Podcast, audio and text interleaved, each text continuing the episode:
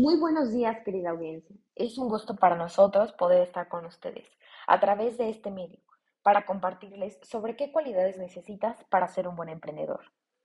El día de hoy tenemos un tema muy interesante. Vamos a hablar sobre liderazgo. Ya tienes el proyecto. Ahora, toma las riendas. Debes aprender a detectar las oportunidades y aprovecharlas en el momento justo. Todo líder influye en su equipo para tomar decisiones pero también las sabe guiar. También les proporcionaremos cómo debe ser un líder. Esperemos que lo disfruten y aprendan mucho de ello. Un emprendedor requiere de diferentes herramientas, así como habilidades y cualidades, para poder mantener su negocio a flote. Más allá de eso, que su negocio se vuelva exitoso. Una de estas cualidades es el liderazgo. Es tan importante debido a la capacidad de transmitir confianza, honestidad y sobre todo la capacidad de dirigir un grupo de personas de manera que se sientan motivados y puedan cumplir con los objetivos planteados. Las habilidades de liderazgo pueden ser la diferencia entre un emprendedor exitoso y un emprendedor promedio. ¿Cómo actúa un líder? Primero que nada, enseña con el ejemplo. Para que los demás te apoyen como líder, debes enseñar con el ejemplo. Recuerda que instruir con el ejemplo es la herramienta más poderosa para guiar a tu equipo. Ten un buen trato con tus trabajadores. Debes de tratar a las otras personas de manera respetuosa y cordial. Recuerda, el éxito general de una empresa tiene mucho que ver con un equipo motivado y feliz. Delegar las tareas. Para poder delegar las tareas a tu equipo, debes de conocer las fortalezas como sus debilidades ya que tienes que asignar las tareas correctas a las personas adecuadas, en base a sus habilidades. Tener una excelente comunicación. Por medio de la comunicación, puedes explicar claramente la visión de tu negocio, el tipo de relación que mantienes con tus stakeholders, el tipo de empresa que eres, tus productos, servicios y cuál es tu promesa. Además, una buena comunicación mejorará la productividad de tu empresa, a la vez que contribuye con los objetivos de esta. A lo largo de la historia han sido numerosos los personajes que han marcado un hito en el campo del liderazgo empresarial, cada uno con distintas personalidades y peculiaridades, pero todos con ciertos rasgos en común. Para que exista un buen líder, deben de reunirse determinados atributos, como buscar la excelencia con ambición, tener la capacidad de pensar globalmente y saber transmitir seguridad a los equipos. A continuación te presentamos el caso de Fred Smith. Fred Smith es el atípico empresario que fundó FedEx. En 1970 se le ocurrió la idea de crear una empresa de servicio de paquetería que ofrecía servicios durante la noche. Lo que al principio pareció una locura para todo el mundo hizo que 13 años después su empresa FedEx se convirtiera en un líder del sector, con aproximadamente mil millones de dólares de facturación anual. Las capacidades intuitivas y carismáticas de Fred Smith como líder hicieron posible su éxito.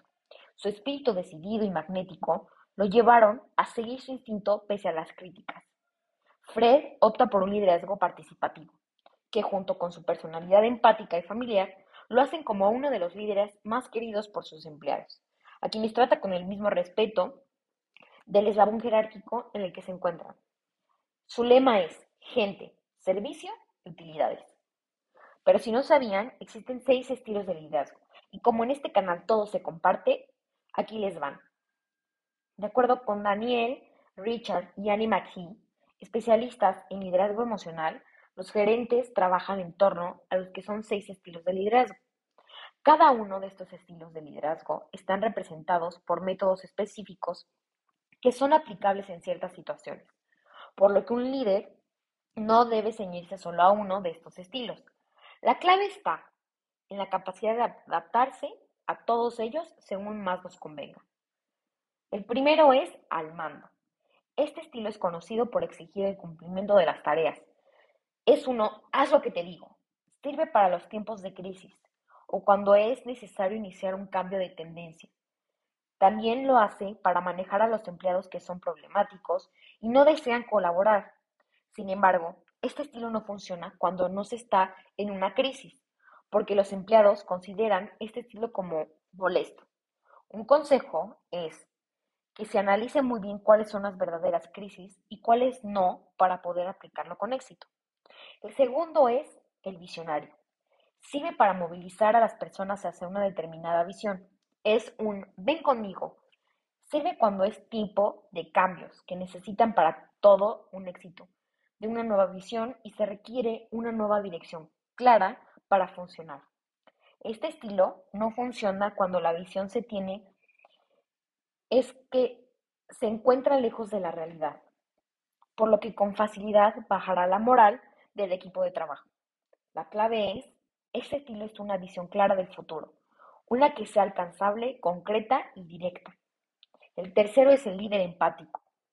Entre los tipos de liderazgo está el encargado en crear armonía y vínculos emocionales. Este es el tipo de la gente es lo primero y sirve sobre todo cuando es necesario curar divisiones en un equipo. También lo es para motivar a las personas cuando están atravesando circunstancias estresantes. Con este estilo no está bien exagerar, porque lo que produce es falta de dirección y por lo tanto pueden resultar en rendimientos mediocres. La clave para ejercerlo bien es establecer un equilibrio certero. El cuarto es el demócrata. En este estilo de líder logra el consenso mediante la participación de todo el grupo. Es el tipo que, ¿en qué piensas? Lo mejor es usarlo cuando se desea generar aceptación o para conseguir información valiosa de lo que los empleados. No es la mejor opción cuando las decisiones colectivas no son las más necesitadas. El quinto es marcando el ritmo. Aquí se procede a establecer estándares de rendimientos altos, siendo el tipo de haz lo que hago ahora. Es la mejor alternativa para usar para obtener mejores resultados, que sean rápidos y cuando se tengan interés en formar un equipo que esté muy motivado y que sea un extremo muy competente. No debe de usarse con frecuencia porque se crea desmotivación dentro del propio equipo.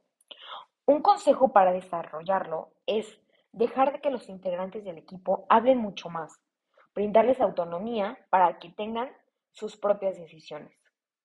El sexto es el líder entrenamiento. Es usado con el fin de un mejor desarrollo para el futuro de los integrantes. Es el tipo que dice, prueba esto, y debe ser usado para ayudar al empleado a mejorar su rendimiento, o en tal caso desarrollar fortalezas que sean impuestas a largo plazo. Además de lo ya comentado, nos gustaría compartir con ustedes sobre la importancia del liderazgo personal. Podríamos pensar que el liderazgo personal es equivalente al liderazgo profesional, de una mera habilidad, sin embargo, nada más lejos de la realidad. El liderazgo personal no es solo una experiencia o una habilidad que somos capaces de aplicar, sino que considerado a un proceso se debe, desembocar en un modo de vida. Entendemos el liderazgo como una serie de habilidades o directivas gerenciales de las que se dispone una persona para modificar o influir de manera de hacer o actuar a las personas. Y por ende, el líder es la persona capaz de conseguir este cambio o dirección en el comportamiento de los demás. Y entonces, ¿cómo es que hablamos de liderazgo personal? Pues porque dentro de nosotros mismos podemos encontrar diferentes elementos que pueden ser dirigidos o liderados hacia nuestros propios objetivos o bien ayudar a conducir a otros e inspirarlo hacia un determinado objetivo vital o existencial, es decir, aquellas aspiraciones que quiere y desea alcanzar a lo largo en su vida. Un ejemplo es que podemos enfocar nuestras debilidades, nuestras creencias, nuestras habilidades y nuestras fortalezas hacia diferentes objetivos y metas que queramos conquistar. Y finalmente, para concluir con este capítulo, les compartiremos sobre el liderazgo en las empresas mexicanas, ya que para nosotros es importante que tengan un panorama claro sobre cómo se vive el liderazgo en nuestro país. El líder tirano. Quiero una pirámide y la quiero aquí. El líder controlador. Le hablas a Pedro y le preguntas si ya revisó los reportes. Sale el empleado de la oficina del jefe y en cuanto se sienta en su lugar, suena el teléfono. ¿Y ya le hablaste a Pedro? La pregunta a su jefe. Cualquier parecido con la realidad es pura coincidencia. Estos dos tipos de liderazgo son los que imperan en las organizaciones mexicanas. No son del todo malos porque tienen aspectos positivos y negativos de acuerdo con el tipo de talento que tengan a su cargo y con el momento que se encuentra la empresa. Un estudio realizado por la consultora de capital humano iGroup a 1.500 directivos mexicanos, reveló que más del 70% tienen objetivos de corto plazo y se encuentran más orientados a dar instrucciones y órdenes. Para Kistran Filco, director general del Grupo Los jefes en las empresas México están impresionados por los resultados inmediatos y cumplir los objetivos. Les impide ser conscientes de la verdadera importancia y trascendencia de su rol como líderes. Y ahora tú dime, ¿qué perfil de líder tendrías? Te recuerdo que estaremos subiendo un episodio cada semana. Estate atento ya que tendremos excelente contenido que estamos seguros te aportará y será de gran ayuda para tu crecimiento como emprendedor. Deseamos que tengas un gran día y no olvides, eres un gran emprendedor. Estás por el camino correcto. Hasta la próxima.